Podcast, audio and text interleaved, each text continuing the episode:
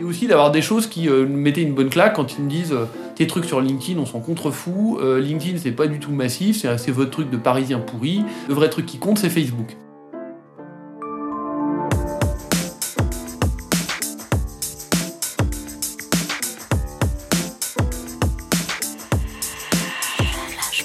Bonjour à toutes et à tous, bienvenue dans Flashback, une série de podcasts produite par l'agence Intuiti et diffusée sur notre média Decrypt avec 3i et sur toutes les plateformes d'écoute.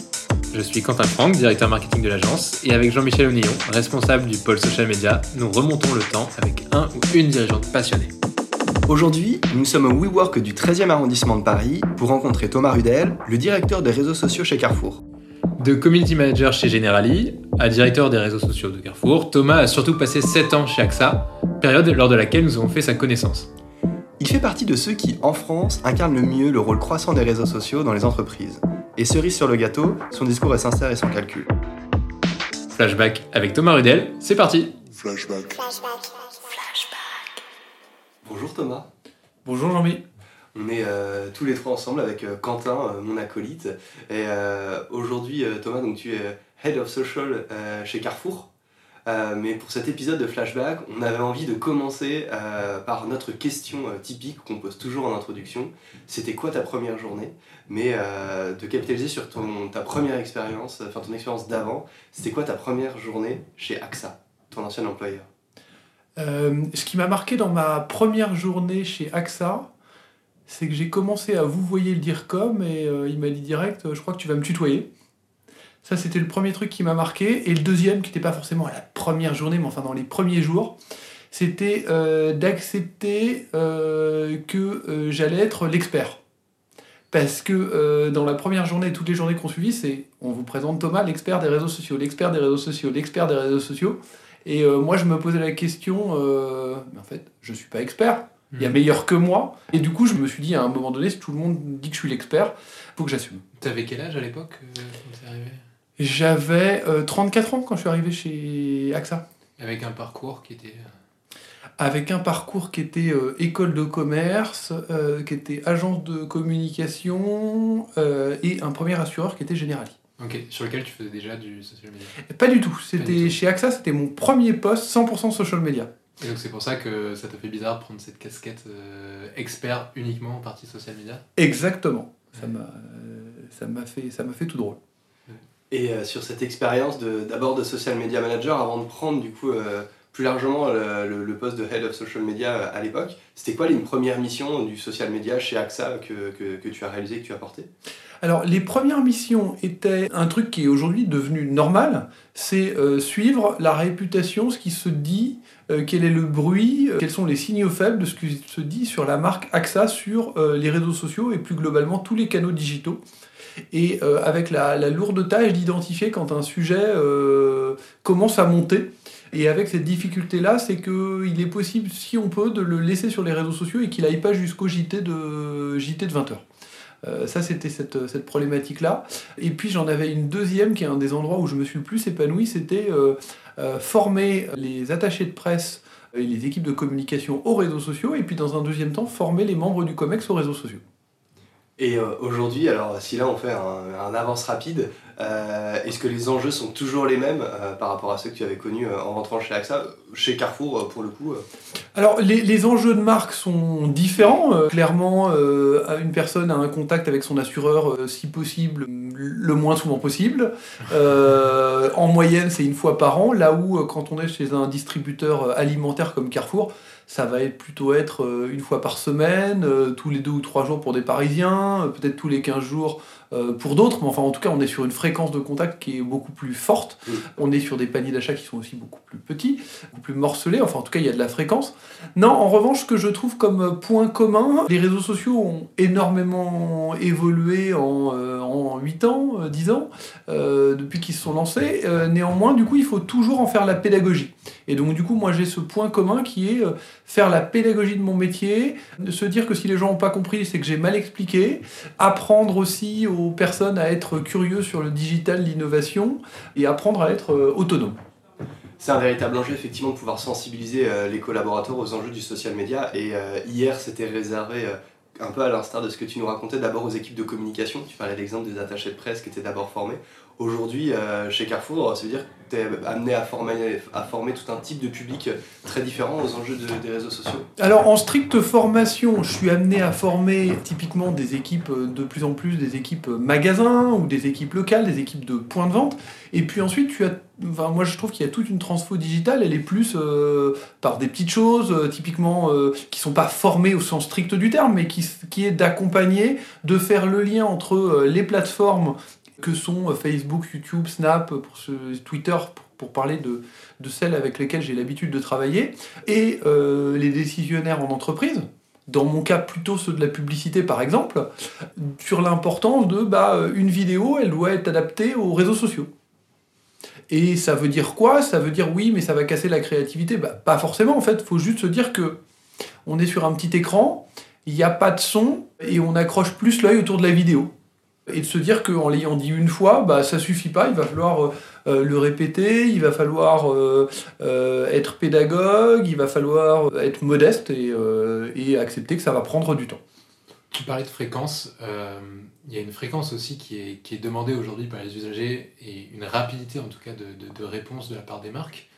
On a tous en tête des exemples de marques qui ont pu être à une certaine époque dans pour faire valider un tweet et que je puisse le sortir, il faut que je le fasse valider par telle personne, telle personne, telle personne, et ensuite il peut sortir, donc au mieux 24 heures plus tard, au pire une semaine, deux semaines plus tard. Toi, tu as vécu ça dans ton expérience à une certaine époque? Non, euh, moi j'ai été dans des entreprises euh, comme euh, AXA, où on avait des communicants qui m'ont justement fait venir pour ça, qui étaient convaincus de la temporalité propre des réseaux sociaux, et qui, oui, ils voulaient le valider pour des occasions assez particulières. Pour des campagne ou pour des... Ou, pour de la communication institutionnelle, mais qui, mais qui avait le tempo du média. C'est-à-dire que oui, pour eux, c'était important de valider dans certains cas, pas dans tous. Certains, ils me laissaient la main, d'autres, ils me laissaient moins la main. Mais on était sûr qu'on n'était pas, euh, trois jours plus tard, on n'y était pas.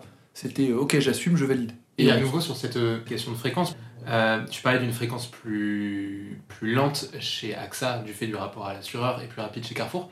Est-ce que ça impacte aussi votre vie à vous de, de, de communicant C'est ta vie à toi, la vie de tes équipes? Est-ce que tu tu vis les choses différemment, le fait de devoir répondre plus vite Est-ce que ça t'impacte dans ta vie de tous les jours? Euh, oui, parce que euh, ça m'impacte dans ma vie de tous les jours, je sais pas, mais oui, mentalement, ça m'impacte au sens où, euh, dans une activité comme celle d'AXA, moi, vu de ma fenêtre, la pression, elle était au, trimestre, au semestre, à l'année, avec des résultats, ce, ce, type de temporalité-là, ou à la campagne. Et des campagnes qui incluaient notamment les réseaux sociaux, il y en avait 3, 4, 5 par an. Chez Carrefour aujourd'hui, moi, c'est qu'est-ce qui s'est passé ce week-end? Est-ce que le week-end a été bon? Est-ce que le mois de décembre a été bon? Est-ce que l'opération foire au vin a été bonne?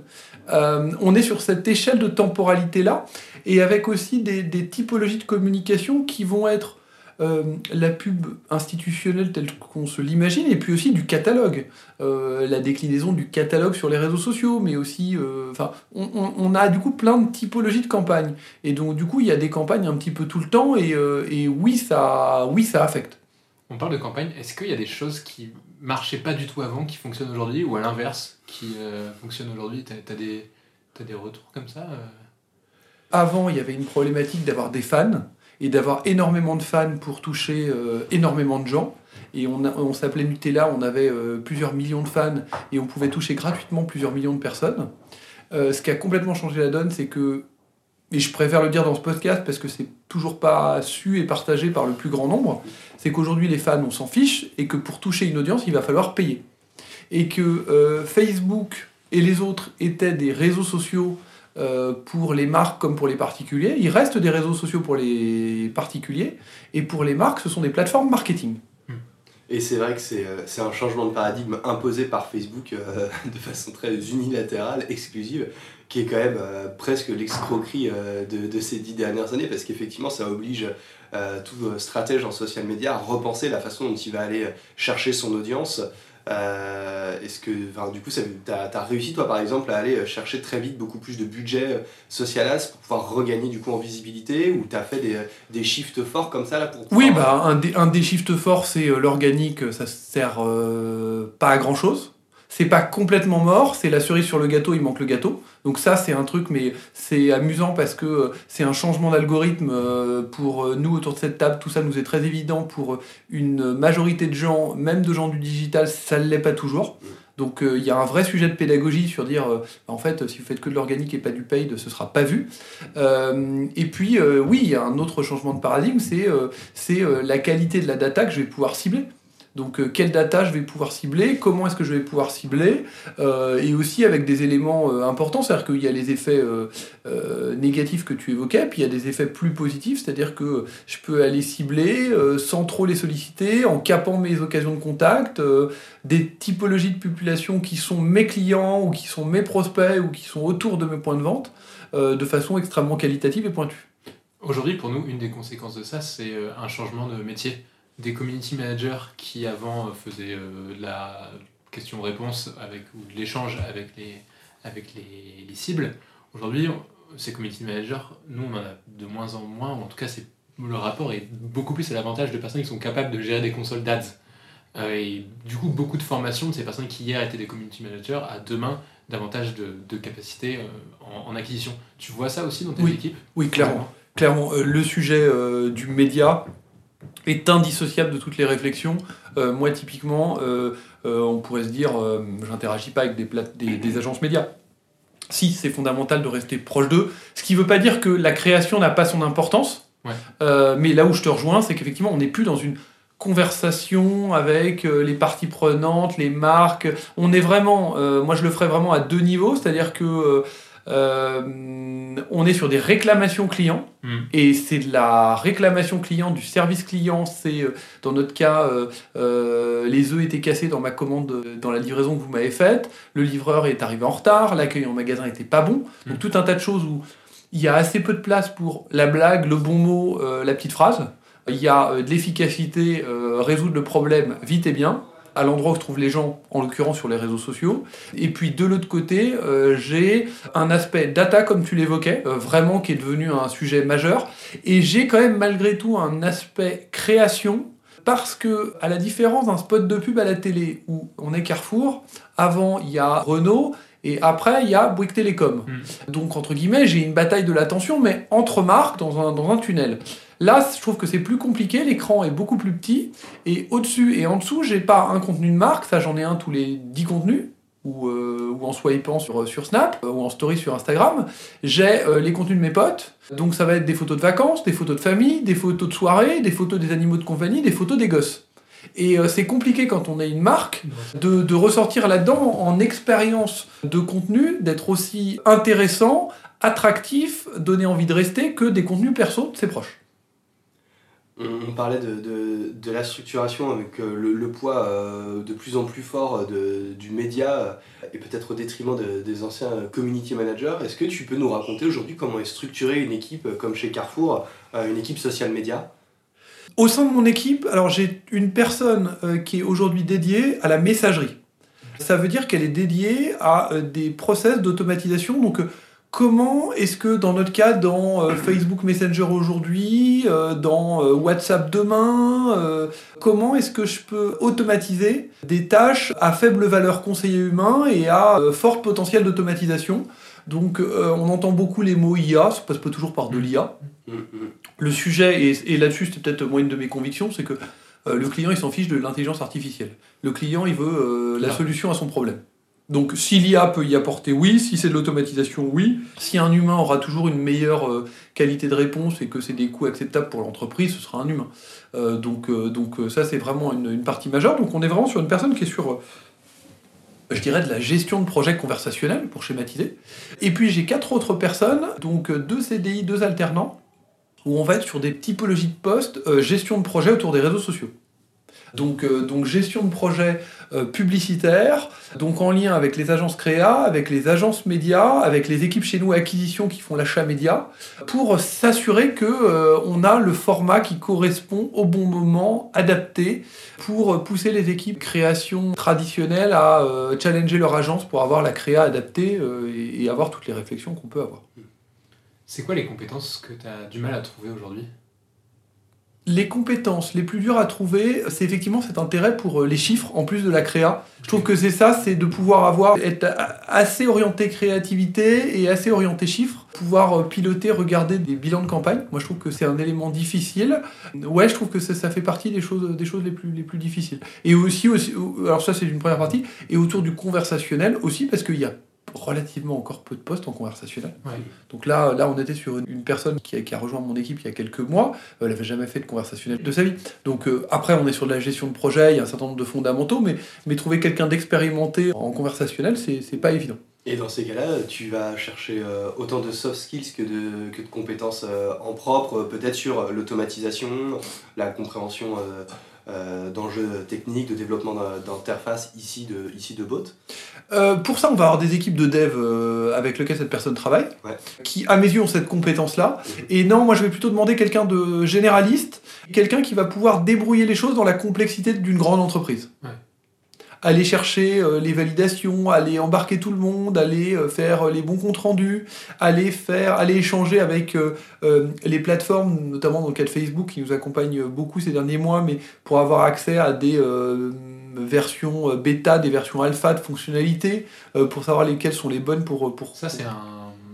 On en avait parlé en préparant cette, ce podcast. Tu m'as dit que vous aviez travailler sur différentes versions, notamment de Messenger, avant la sortie euh, de Messenger avec Facebook. C'est un élément qu'on connaît assez peu, notamment en France. On imagine plutôt que c'est fait aux US. Est-ce que tu peux nous en dire un peu plus? Oui, tout à fait. Qu'est-ce qui s'est passé? Là, j'étais vraiment chez, chez AXA à l'époque, où euh, Zuckerberg annonce lors d'une de ses conférences, ça devait être en 2015, que les marques allaient avoir la possibilité d'interagir avec les particuliers sur Facebook Messenger. Là-dessus, on se renseigne. On avait un lab à l'époque chez AXA qui était situé à Shanghai et euh, où on était plutôt sur WeChat, euh, Facebook Messenger n'y existait pas, et moi je me suis dit, est-ce que c'est un, euh, est-ce que ce qu'on raconte autour de la Chine, autour de la messagerie instantanée est sérieux, ou est-ce que c'est du baratin pour occidentaux? Enfin, j'appelle Frank Devin. Donc, qui... dire, euh, est-ce que la, messagerie va plutôt rester en Asie et pas forcément venir en Europe? C'était ça D'une part, et l'autre point, c'est est-ce que euh, en Asie c'est réel ou est-ce que c'est euh, ou est-ce que c'est des articles pour, pour, pour faire parler On dirait qu'il se passe ça en Chine, mais c'est n'importe quoi. Ouais, une tendance, mais sans réel. Voilà, sachant que moi j'avais cette difficulté-là, et c'est que parlant pas chinois, ayant pas d'amis chinois, un peu compliqué de se dire euh, c'est pas parce que tel grand titre en France titre qu'il se passe un truc sur WeChat qu'il se le passe vraiment. Euh, il y a eu mille, euh, mille exemples sur le sujet. Du coup, j'appelle Franck Devin, là, qui dirigeait notre lab à Shanghai. Je lui dis Franck, il se passe un truc sur WeChat ou c'est du baratin? Il me, dit, il se passe un truc énorme, la messagerie c'est the next big thing. Il me dit ça, ces informations-là, moi j'appelle mes contacts chez Facebook et je leur dis il y a moyen de se mettre là-dessus et c'était marrant parce que dans le bureau de Paris chez Facebook, il y avait plutôt des équipes commerciales. Mais néanmoins, on dépensait pas mal de publicité, donc euh, ils ont ouvert la discussion, on a commencé à discuter avec des gens euh, à Londres et aux US, et c'est la première fois que je me suis retrouvé à discuter avec des équipes produits. Et euh, c'était intéressant de se dire avec des équipes produits, euh, maintenant, de chez Facebook. Maintenant, il y en a quelques-unes à Paris, mm. euh, mais même encore aujourd'hui, j'en ai une à Paris et deux à Londres, et je, vous parle, enfin, avec qui je travaille, je ne parle pas des gens aux US. Moi, je trouve c'est très intéressant parce que on est sur une grande entreprise qui est Facebook aujourd'hui, les chiffres jouent, jouent, pour elle, mais qui a encore cette culture start-up. De tester rapidement, de, de, donner aux marques la possibilité, de, enfin, de donner la possibilité d'expérimenter, d'arrêter des, des, tests qui fonctionnent pas, d'être très lean comme type de structure, de, vouloir travailler avec très peu d'interlocuteurs chez l'annonceur comme nous, euh, de vouloir recueillir du feedback et d'être très humble sur les postures. C'est-à-dire que Facebook impressionne en tant que régie en France vu de cette fenêtre-là, mais quand vous êtes avec les gens sur les produits, on est, on est sur quelque chose d'extrêmement simple comme façon de travailler. Et tu peux nous raconter justement le projet que vous avez mené à l'époque euh, avec AXA? À l'époque, ça paraît tout bête et c'est offrir la possibilité à AXA d'avoir sur Facebook Messenger une présence de marque. Et euh, donc, euh, donc on était vraiment sur des devs, somme toute, euh, être dans les premiers, à pouvoir se connecter à l'API en bêta et à être prêt au lancement de la conférence Fate de 2016 pour être dans les premières marques d'assurance à être sur la messagerie instantanée avec une conviction qu'on a portée qui n'était pas complètement alignée à l'époque et c'était marrant parce que Facebook a mis de l'eau dans son vin depuis. Facebook nous disait Thomas, euh, ce qu'il faut que tu fasses, c'est l'automatisation des chatbots de l'IA. Et moi, je leur disais, ouais, mais nous, on est assureurs. il y a peu de gens qui nous contactent, peu de gens qui nous contactent sur les réseaux sociaux, et par ailleurs, la problématique et la difficulté d'un client avec son assurance, quand il contacte son assureur, c'est qu'il y a un vrai problème. Hmm. Ça concerne euh, sa voiture, ça concerne sa maison, ça concerne son épargne, ça concerne sa santé, ça concerne sa retraite. Et par conséquent, euh, ben, j'ai pas le droit à l'erreur. Et donc du coup, comme j'ai pas le droit à l'erreur, on est sur le digital, mais ce n'est qu'un canal digital. Et euh, nous, on pensait que ça devait être un humain qui devait répondre. Donc on s'est battu avec Facebook là-dessus et on n'a pas lâché et on était très content de se dire que c'était euh, d'abord des humains qui, euh, qui, qui, qui, répondaient. Et ce qui était intéressant, c'est qu'en quelques mois, 80% de la relation client d'AXA sur les réseaux sociaux, enfin en un an, c'était du Facebook Messenger. Ok. Tu passes de zéro à ouais, exactement. Parce que, euh, parce que finalement, enfin, les, les, les, j'ai pas posé les questions de façon, euh, de façon questionnaire et autres, mais mmh. se dire que euh, bah, quand tu es dans un problème personnel d'assurance, en fait, t'es pas là pour aller pourrir un mur. Et côté AXA, comment est-ce qu'à l'époque on se structure? Qui est-ce qui va prendre en charge la réponse Est-ce que c'est une nouvelle équipe dédiée en charge de la relation client social media? Est-ce que c'est le community manager de, de l'époque? Ou est-ce qu'au contraire, c'est une nouvelle compétence intégrée dans les équipes en charge de la relation client? Alors c'est marrant parce que c'était mon deuxième poste chez AXA où je me suis occupé de relations clients. Et euh, vous m'évoquiez mon premier jour, j'ai un autre premier jour, donc c'était déjà, j'ai travaillé déjà chez AXA depuis deux ans. Et j'intègre une équipe publicité, relations clients, euh, digital, réseaux sociaux. Et je me rends compte que euh, ce sont les community managers qui répondent en première intention et qui transfèrent les demandes aux chargés de relations clients. D'accord. Et euh, leur temps de réponse, bah, il est, euh, il est, ils sont comme euh, vous et moi dans nos vies d'entreprise. bah, on est en réunion, on est en mmh. meeting, on est en déplacement. Et du coup, bah, le temps de réponse client, il est de 4 heures, 5 heures, 6 heures. Mmh. Donc immédiatement, moi j'ai le réflexe de dire, mais on peut changer quelque chose? Oui, oui, pas de problème. Donc c'est, on va changer le modèle. C'est d'abord les chargés de relations clients qui sont dans un centre d'appel, qui historiquement, la majorité des gens font des réponses téléphoniques ou mail, bah, ils vont aussi répondre aux réseaux sociaux. Et c'est eux qui répondent d'abord et qui nous passeront les demandes qui, elles, concernent les community managers, ce qui peut arriver, mais ce qui est majoritairement pas le cas. Et euh, dans ces cas-là, est-ce que ça demande, est-ce que ça s'est fait de façon assez euh, naturelle ou est-ce qu'au contraire, ça a demandé euh, l'acquisition de compétences nouvelles au sein de l'équipe relation client? Je sais que pour, pour plusieurs entreprises, parfois de passer à une relation via Facebook Messenger qui est souvent vachement plus directe, simple, euh, express euh, pour les équipes en charge de la relation client, c'est des codes qu'ils ne maîtrisent pas toujours. Euh, ils ont souvent l'habitude d'employer certaines formules de politesse, des circonvolutions, etc. Est-ce que c'est quelque chose Ils se sont vite adaptés? On est exactement sur les mêmes problématiques de formation. Donc oui, on est sur un métier qui est la relation client. Donc si on a un mindset, un état d'esprit relation client, ça fonctionne. Mhm. En revanche, il est clair que on est sur un canal écrit. Donc à minima, pas faire de faute d'orthographe Ensuite, effectivement, si on peut pas avoir des formules trop empoulées, un mail n'est pas un message de messagerie instantanée. Mm. Et puis ensuite, on a vraiment des guidelines qui sont plus, pour moi plutôt marketing. C'est que je tutoie, je vous vois, je réponds avec des smileys, je réponds pas avec des smileys, je mets des photos, je mets pas de photos. Euh, en tout cas, ce qui est sûr. Comment tu formes à ça justement? sur les, sur les je tutoie, je vous vois, ça c'est un problématique de guide de formation. Donc je vais me dire, euh, là je vais vraiment plus me rapprocher des équipes marques qui vont me dire, euh, la marque Carrefour, voilà qui elle est. Et moi, je décline sur les réseaux sociaux. Hmm. Est-ce qu'elle est smiley? Est-ce qu'elle est pas smiley? Là, en revanche, où je vais faire de la formation, c'est de dire euh, les gens vont vous envoyer des images. Donc, euh, nous, on s'exprime avec des images ou pas des images. Les gens en envoient. donc, à un moment donné, il faut accepter qu'ils vont en envoyer, que ça va être comme ça que ça va se passer. Il faut aussi accepter que le smartphone, c'est une extension de soi on l'a en permanence sur, soi. Donc, euh, mais les réseaux sociaux et la messagerie instantanée, c'est dans sa poche. Donc, euh, on est plus nerveux, on est en point de vente, on va filmer quelque chose qui s'est mal passé, on est euh, beaucoup plus direct, on est parfois un petit peu violent. Ça peut remonter haut, justement, dans la hiérarchie, entre guillemets, Carrefour, ces informations-là, ou ça s'arrête Non, bah, disons que, disons que ce qui peut arriver de façon publique, c'est que pour des choses où ça va pas, les, personnes sur Twitter, je pense notamment à Twitter, vont interpeller notre PDG de façon assez classique, ou ou d'autres membres du comité de direction ou autres. Euh. Tu voulais faire quoi quand tu étais petit? Je change totalement de question, mais je pense social media n'était les social media les réseaux sociaux n'existaient pas quand euh, quand tu étais petit. Exactement. Et du coup, comment tu y viens? Comment j'y viens? Euh, Moi, je me disais que c'était bien de faire du marketing. Ouais. du coup, j'ai commencé dans la publicité chez Publicis. Puis après, je suis allé à Londres chez Euro RSCG où je faisais de la coordination internationale pour de la lessive. C'était pas très intéressant sur le fond, parce que je travaillais pour euh, ouais, euh, des marques euh, ouais, des marques de lessive et des marques de détergents qui étaient pas c'était très en fait c'était très intéressant pour deux choses. Le premier c'est de travailler dans une équipe internationale. Et c'est assez marrant parce qu'à Paris on vous dit l'équipe internationale il y a un italien ou un espagnol et puis c'est follement international. Là c'était intéressant d'être dans une équipe où il y a euh, 12 nationalités sur 12 personnes. Euh, donc ça, c'était le premier point.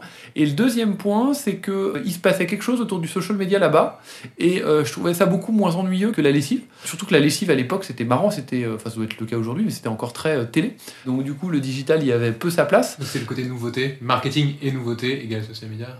Non, ce que je trouvais intéressant, c'est euh, les consommateurs ont la parole. N'importe qui peut avoir son propre média. À l'époque, c'était les blogs, mais je trouvais la chose, je trouvais la chose intéressante, et je trouvais aussi le côté intéressant de euh, ces nouveaux médias euh, qui fédèrent des communautés qui étaient à l'époque étaient déjà assez importantes, mais qui sont un peu comme les jeux vidéo, c'est-à-dire que qui sont pas mainstream. Et c'était amusant de se dire, euh, ça reste sous le radar, mais les communautés sont colossales et, et on se dit c'est rigolo parce que il y a euh, toute une communauté mainstream. On est encore aujourd'hui. hein. Aujourd'hui, le média mainstream, euh, c'est pas les réseaux sociaux, c'est euh, la télé. Or, il est probable que l'opinion publique est fortement aujourd'hui construite sur les réseaux sociaux. Mais c'est marrant, il y a vraiment un côté le, le média mainstream. Donc, je trouvais que c'était intéressant d'être sur des choses qui se font et qui sont en train de se créer, en train de se structurer. Pour toi, euh, Internet est quand même en train de devenir un élément assez mainstream. Tu penses que le prochain élément qui ne l'est pas aujourd'hui et qui pourrait le devenir demain, c'est- quoi? T'as une idée? La RSE, le développement durable, je pense que clairement c'est en train de devenir euh, mainstream. C'est assez étonnant parce que, euh, ouais, on, sent que ça ne l'est pas encore complètement. Il y a vraiment un côté, enfin, je, trouve que de façon, de façon extrêmement nette sur les préoccupations des jeunes générations, des moins jeunes générations, de consommer plus sain, de consommer plus durable, de consommer, de penser à la planète. Je trouve qu'il y a un truc euh, majeur qui se fait là. Et euh, j'en ai un deuxième qui est, ouais, autour des assistants vocaux. Les assistants vocaux, les commandes à la voix. Quoi, quand, comment, euh, quoi, quand on est Carrefour, je sais pas. Euh, il est clair qu'aujourd'hui, moi, pour avoir des assistants vocaux à la maison, c'est plus euh, euh, lancer de la musique sur Spotify ou euh, lancer France Inter le matin ou mettre le réveil. Mais il est clair qu'il y a des euh, moments de vie, je pense notamment à la voiture, qui, euh, pour pas mal de compatriotes, est une part importante de, son, de sa journée, avec une demi-heure, une heure de transport le matin, une demi-heure, une heure de transport le soir, où je suis les mains sur mon volant, où des choses autour des commandes à la voix peuvent avoir de l'intérêt. Mm. Donc avec des intérêts et des usages au niveau des marques. Euh, clairement, je pense qu'il y a quelque chose autour de- des- enceintes vocales qui va se, faire. Sur la notion RSE, euh, pour avoir travaillé pour Carrefour par le passé, je me rappelle qu'on avait des, aimants très très descendants en termes de, communication, euh, une obligation à parler de et uniquement certains sujets, etc. Aujourd'hui, j'imagine que bah, justement, avec, avec davantage de, de, de retour des utilisateurs sur les réseaux sociaux, tu peux plus être autant dans une relation descendante sur le sujet, sur le sujet RSE. Euh, c'est quoi aujourd'hui la stratégie adoptée par Carrefour là-dessus pour répondre à, ces nouvelles évolutions? Alors, on est sur une stratégie qui a été énoncée par euh, Alexandre Bompard autour de la transition alimentaire. Enfin, je vais le, je vais le, résumer, euh, je vais le résumer extrêmement mal et, euh, et j'espère que vos, vos auditeurs me le, me le pardonneront. Euh, mais c'est de se dire que euh, on a la société qui est en train d'évoluer et qu'il ne s'agit pas d'avoir des discours euh, jugeants de euh, c'est pas bien d'acheter du Nutella, mais de se dire que on va accompagner, proposer des alternatives, fonctionner avec beaucoup d'humilité, aider typiquement dans des choses qui ne sont pas forcément toujours connues, mais avoir des initiatives d'aider les agriculteurs dans leur conversion au bio, c'est-à-dire pouvoir leur payer le prix du bio pendant les deux années, trois années où ils font de la conversion au bio. Enfin, moi j'ai l'impression que c'est, euh, c'est vraiment une posture, une certaine humilité de faire, euh, de pas être sur une logique de grand soir et euh, faire de son mieux pour, euh, pour y arriver sur la, sur la durée, et puis d'accompagner aussi un mouvement de société qui n'est pas lié à Carrefour et qui est lié à la société en général. J'aimerais bien va revenir sur un sujet que tu as esquissé à plusieurs reprises depuis le début de notre entretien, qui est, qui est les enjeux du, local et de l'interaction du coup avec le local, avec le terrain notamment. Euh, toi, tu es euh, au sein du siège de Carrefour France, euh, accompagnant du coup la vision globale de, Carrefour sur les réseaux sociaux. Mais comme tu le disais si bien tout à l'heure, bah, beaucoup de- d'enjeux d'interaction via les réseaux sociaux se font autour des points de vente. C'est quoi la stratégie autour de ça et quel est, quel est le rôle de, ton équipe là-dedans alors que j'imagine ça doit être dans le quotidien peut-être géré par, par les responsables de magasins et leurs équipes? Effectivement, ce qui est marrant, c'est que la chose m'est d'abord arrivée chez AXA. Et ça a été intéressant de constater chez AXA à l'époque où euh, nos distributeurs Donc chez AXA, on les appelait des agents généraux, qui sont donc des, les franchisés McDonald's d'AXA, qui sont des indépendants qui distribuent AXA. Alors, ils n'aimeraient pas qu'on dise ça, mais c'est agents généraux. Maintenant, tu peux le dire, maintenant que tu n'es plus chez AXA, tu as le droit de le dire. J'ai le droit de le dire. Et moi, je, je, trouvais très intéressant d'être à leur contact. Donc, ils avaient une organisation professionnelle qui les représentait pour AXA, avec lequel on discutait euh, tous les conventions qui se réunissaient tous les mois et je sais pas, je devais intervenir deux fois, trois fois par an. Mais ce qui m'a toujours marqué avec euh, le terrain, et après je vous en parlais chez Carrefour, c'est euh, le pragmatisme. Mmh. C'est-à-dire que par rapport à des équipes publicitaires qui étaient ou relations clients qui étaient ouais mais je crois pas aux réseaux sociaux, j'aime pas ça, je suis pas totalement convaincu. Ben eux ils voient le business qu'ils peuvent y faire. Donc on était plutôt sur LinkedIn à des fins de prospection commerciale.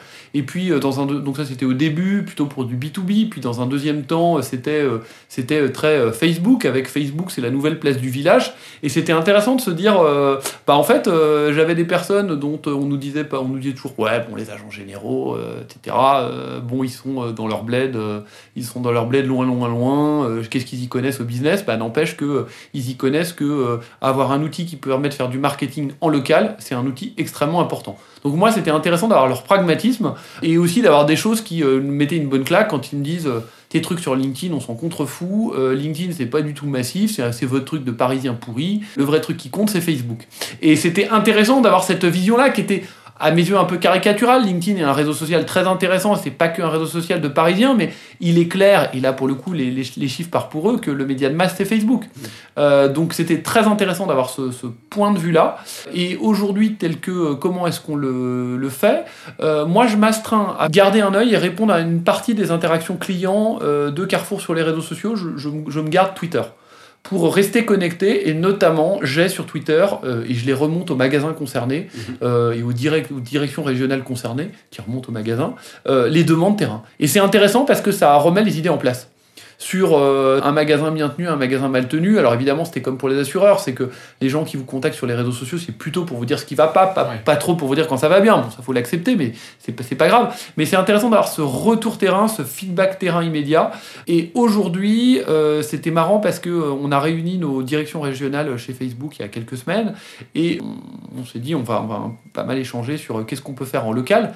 Et en fait, ils nous ont dit très vite Bon, en fait, euh, on est là pour euh, comment est-ce qu'on fait du business sur Facebook, hmm. en local? Donc euh, c'était assez intéressant, c'est-à-dire que nous on savait pas quel était, on se voyait pas toujours très souvent, et, c'était intéressant d'avoir ce point de vue-là. C'était pour eux c'est un outil de marketing en local extrêmement fort, extrêmement puissant. Il y a souvent une volonté des marques de contrôler aussi le local, notamment les messages, l'identité, l'image qui est partagée. C'est le cas chez Carrefour et si oui, sinon comment c'est fait?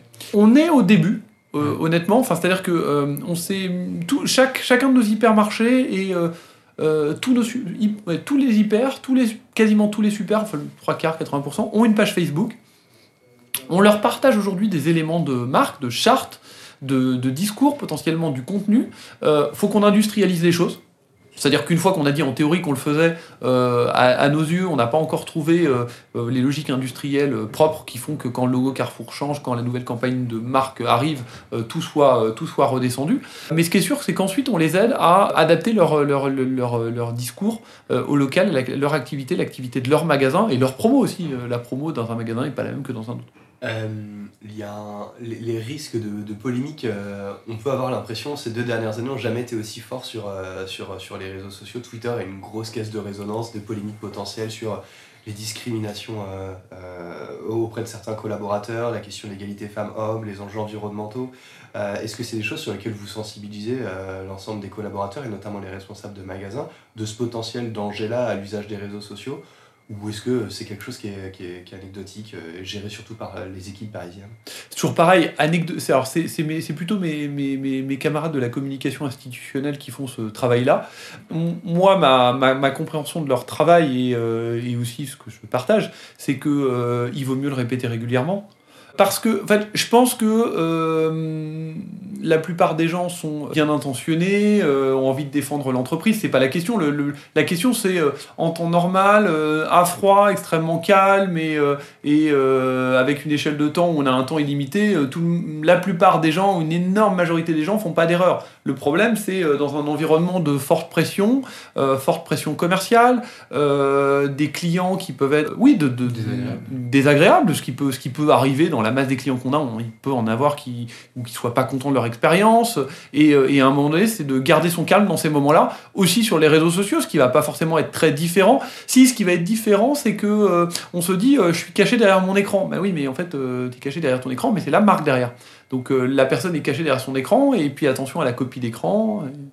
Et, euh, et puis, euh, bon, bah, il y, a y des cas suffisamment tous les ans sur le sujet euh, où il n'y a pas forcément besoin qu'il y ait beaucoup de- d'erreurs. C'est qu'une une, une, une petite erreur peut être fortement amplifiée et fortement vue. Et c'est là où les réseaux sociaux sont passés dans, un, dans, un, dans, un, dans, dans du mainstream. C'est-à-dire que ça peut être pris à la télé. Ça Mm. peut avoir aujourd'hui un véritable effet boule de neige. À l'agence, on, a- on- on voit de plus en plus de dirigeants, euh, dirigeantes venir aux réunions qui concernent des sujets de marketing, des sujets de communication, euh, ce qui était moins le cas avant. Tu le vois, toi aussi, un intérêt plus fort de, de tes dirigeants au fur et à mesure des années? Alors moi je l'ai vu euh, clairement euh, chez AXA euh, monter en puissance, mais parce que j'étais au cœur des choses. Ouais. Alors ça s'appelait, ça s'appelle toujours l'employee advocacy. Ouais. C'était assez amusant parce qu'en fait les gens le comprenaient assez bien, c'est-à-dire bah, je suis mon propre média. Ouais. Et chez Carrefour, euh, je, suis, je suis moins au cœur de ces sujets-là, mais je le vois effectivement monter avec euh, des dirigeants ou moins dirigeants d'ailleurs, qui manient euh, extrêmement bien ça, qui savent euh, faire le relais de leurs activités, parler de leurs opérations, parler de leurs magasins quand c'est le magasin, sur les réseaux sociaux et faire, euh, et faire rayonner. Est-ce que du coup, ils valorisent plus ta fonction et celle des personnes qui travaillent avec toi? Oui, clairement, on Ouais. est sur un faire savoir qui est devenu qui est devenu majeur sur les métiers du digital, ouais, clairement. Donc tu deviens une fonction euh, tendance aussi Oui, oui, sinon ça reste, ça reste quand même, ça reste quand même regardé. Alors parfois c'est perçu comme bling bling, parfois comme euh, très utile, euh, mais il y a clairement un truc qui s'est passé là-dessus avec ces fonctions-là, ouais. Je pense qu'on va pouvoir passer à la dernière partie Ouais. de, de- de notre podcast avec des questions peut-être un petit peu plus personnelles. Je sais qu'à côté, tu passes beaucoup de temps aussi sur de la formation, notamment le samedi matin, je crois, tu es, présent en école. Comment tu fais pour allier cette, euh, on en a déjà parlé, mais cette quantité de, travail qu'il y a lié au fait d'avoir un poste lié aux réseaux sociaux, plus les formations, etc. Alors, euh, non, mes, activités d'enseignement, c'est amusant parce que ça m'est venu euh, pendant mes études. J'aurais jamais voulu être. tu me disais quel métier tu rêves Quel métier je rêve pas C'est d'être enseignant. C'était, euh, je bloquais avec cette fonction-là en étant lycéen, en école, etc. Et en fait, je me suis retrouvé euh, dans le cadre d'un de mes premiers jobs chez Michael Page, où je formais au digital les euh, consultants en recrutement. Et en fait, le truc m'a plu. En fait, finalement, je n'aimais pas être dans la salle, j'aimais être le prof. Euh, Et euh, du coup, non, ça, en fait, ce qui fait vraiment énormément de bien, c'est que euh, ça me fait euh, une respiration avec des publics qui sont beaucoup moins blasés sur euh, les métiers du digital, donc c'est toujours assez, euh, assez intéressant, et aussi beaucoup plus, euh, beaucoup plus direct. Enfin, ce que j'ai pu voir dans les choses que j'ai pu voir évoluer ces, ces dernières années, je les briefais sur un sujet. Avant, ils me faisaient un PowerPoint. Euh, maintenant, euh, bah, je fais un sujet qui nécessite de faire un emailing, ils me construisent l'emailing. Ils Ouais. me mettent pas la maquette du, de l'emailing sur un PowerPoint. Euh, ça, c'était encore il y a 3-4 ans. Maintenant, ils me font une vidéo. Pareil, c'est marrant, je, les ai- je leur avais fait faire une étude de cas sur la livraison à domicile de courses. Eux, leur modèle, c'est Uber Eats, Pandora, Foodcherry et autres. Donc c'est assez marrant en termes de, de perception marketing, de euh, euh, ça va euh, casser les codes. Euh, et puis moi j'ai un sujet de transmettre aussi, je trouve ça intéressant de transmettre. Donc c'est compliqué parce qu'à la fois euh, me réveiller à 6h30 le samedi matin pour être Ouais. en cours à 8, euh, avoir une classe où il faut expliquer les réseaux sociaux, des choses aussi dures que euh, réseaux sociaux et data euh, à une population qui est vraiment très loin de ça, qui pratique pas ça au quotidien, c'est dur, mais c'est extrêmement satisfaisant et gratifiant intellectuellement. Et Donc, comment tu euh, fais pour euh, rentrer tout ça dans une semaine euh, Bah je, je le fais le samedi quoi, mais je le fais le samedi. Après j'en fais j'en fais quelques samedis par mois, donc ça doit être 6, 7, 8 samedis, donc ça fait si ça fait ça Mais fait. t'as, t'as- des enfants aussi J'ai des enfants, alors j'ai des enfants en garde alternée, donc ça, je le fais les, les- Je le les- fais les je, le- je le fais les samedis où je les ai où je les ai pas avec moi.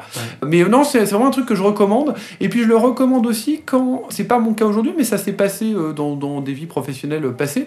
C'est-à-dire que quand à un moment donné vous en avez un peu marre de votre quotidien, euh, qui a ses bons côtés et ses mauvais côtés professionnellement, euh, bah ça vous change. Et vous dites, ok, j'ai pas, j'ai plusieurs cordes à mon arc. J'en ai pas qu'une qui est mon métier. On n'est pas forcément sur des aspects de rémunération très importantes et c'est pas le sujet. le sujet, c'est que ça permet de, de, faire un pas de côté. Une question qu'on adore toujours poser, c'est comment tu réussis à allier vie privée et vie professionnelle. Est-ce que c'est un enjeu pour toi? Est-ce que c'est hyper naturel? Oui, euh, enfin, je sais pas, enfin, moi, ça m'a toujours paru naturel. Et euh, je vais vous dire, le, le, smartphone a changé ma vie. Parce que euh, le smartphone a changé ma vie et cette ère de l'immédiateté, elle a changé ma vie. C'est-à-dire que moi, j'ai toujours été très dans l'immédiateté, très à répondre tout le temps. j'ai une idée, j'envoie. Et en fait, alors elle a ses bons côtés et ses mauvais côtés, mais, là où j'étais le type bizarre, moi, je suis le type normal maintenant. Tout le monde, fait ça. Alors il faut que je, calme un peu le, truc. Tu déconnectes jamais? Non, je déconnecte jamais, mais, mais, vraiment, c'est ce que je dis aux gens. Je dis, euh, ça, c'est moi, mais je j'impose à personne. Euh, euh, le week-end, je me fais des visites magasins pour, parce que, parce que bah, je suis sur des métiers digitaux et donc, du coup, j'aime bien aller dans des vrais magasins pour regarder comment sont nos clients et, et, pas lire uniquement au prisme déformant des réseaux sociaux, mais aller les voir. Donc, j'essaie de visiter des hyper, des super, des proximités, des, des concurrents et j'essaie d'en visiter tout le temps, tout le temps, tout le temps et c'est important pour moi. Donc, oui, je suis toujours un peu en veille. Je regarde sur Twitter ce qui se dit, ce qui se fait et ça, pose, ça, me pose, ça me pose aucun problème. Euh, non, j'ai juste ces, fenêtres de déconnexion les semaines où j'ai les enfants. J'essaie tout à l'heure pour les, euh, pour les coucher, pour les faire dîner et pour euh, passer un peu de temps avec eux. Et puis parfois, bah, je, reprends, je, reprends, je me remets à travailler à 21h. Moi, ça me, voilà, ça me, ça me dérange pas et, j'accepte et je trouve ça agréable qu'on me qu'on accepte ce, mode de vie dans mon entreprise. Souvent, les professionnels qui sont sur une notion d'immédiateté aussi importante que nous on rencontre avec Jean-Michel, ils sont sous une forme de stress assez avancée. Toi, il n'y a rien qui te stresse? Enfin, T'as vraiment pas l'air stressé euh, J'ai pas l'air, mais je stresse. Ok. J'ai pas l'air, mais je, j'ai, pas l'air, mais je stresse. Et euh, si, si, si. Qu'est-ce qui te stresse Si, bah, mais, mais on va plutôt être sur des échéances, euh, sur des échéances professionnelles fortes. Non, ce, qui ne me stresse pas, c'est ce qui va se dire sur une marque, sur les réseaux sociaux. Ou non, ça c'est pas de nature à stresser. C'est plus des, plus des échéances avec des, des, choses à faire pour une date donnée, à un certain mmh. niveau, à faire en peu de temps, au dernier moment ou peu de temps avant. Non, non, j'ai des choses, j'ai des choses qui me stressent.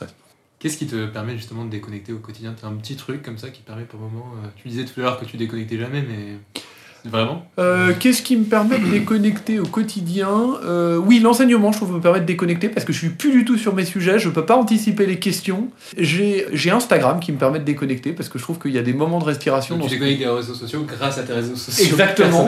C'est complètement, euh, c'est complètement biaisé, mais au moins l'avantage c'est que j'en fais une utilisation très personnelle d'Instagram. Twitter, je suis à moitié en veille, je bossouille à moitié, LinkedIn aussi et Facebook un peu les deux. Et Instagram, ça reste très perso. Je publie peu de contenu lié à mon boulot ou extrêmement peu. Et après ski, j'ai courir qui me permet de déconnecter. Moi, courir, j'arrive à déconnecter et à, et à, penser à rien. Mais euh, il faut que j'attende de courir une heure euh, avant de me mettre à penser à rien. tu cours pas en écoutant des podcasts Si, je cours en écoutant des podcasts, mais ça me, mais ça me, enfin, ça me permet quand même de déconnecter. Toute dernière question. Sur ces trois dernières années, ou même on, peut remonter un petit peu plus loin avec toi si tu veux, depuis le début de, de, de, de tes missions chez AXA et ensuite chez Carrefour, est-ce qu'il y a une rencontre qui t'a particulièrement marqué? Discuter avec des équipes produits chez, dans, des plateformes. Chez, euh, chez, chez, Facebook comme chez Apple, c'est. Alors chez Apple plus ces derniers mois, chez Facebook ces dernières années, et de se dire qu'il y a une image qui est perçue par un marketing qui est fait et qui est donné, et, de, et, euh, on a des gens extrêmement euh, pragmatiques, une qualité d'exécution extrêmement forte, et toujours se mettre à la place de l'utilisateur et se concentrer sur l'utilisateur, l'expérience utilisateur. et simplifier, rendre la chose la plus sharp possible, cette obsession, enfin c'est ça, cette obsession client qu'ont les plateformes. Elles ont leurs défauts, euh, Amazon en a plein, on va revenir, on va pas revenir dessus, euh, Google, Facebook, je reviendrai pas dessus, mais euh, du côté des qualités, si on prend les choses de façon positive, qu'est-ce que ça m'a apporté? C'est de se dire que cette expérience client pensée de bout en bout et cette obsession de ça et avoir toujours ce réflexe, non, on va pas faire ce que tu nous demandes, qui pourrait être une bonne idée, mais qui va abîmer notre expérience client et notre client le fait qu'il reste sur la plateforme, euh, c'est fondamental.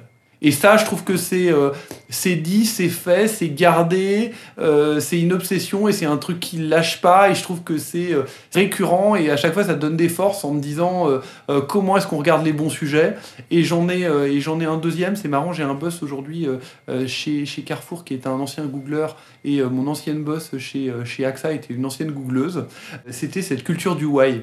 Et, mais pourquoi est-ce que tu fais ça? Et c'est marrant parce qu'au début, moi, mes équipes chez AXA étaient un peu déconcertées pensait que c'était une question piège et j'avais dit mais Élise, euh, juste euh, pourquoi est-ce que tu nous tu demandes pourquoi? Elle me dit mais c'est extrêmement simple, c'est Élise qui était ta boss. Élise qui était ma boss chez, chez AXA, c'est euh, bah, pourquoi vous faites ça? Juste, vous le faites pas comme des moutons de panure, c'est quoi vos convictions? Pourquoi vous faites quelque chose?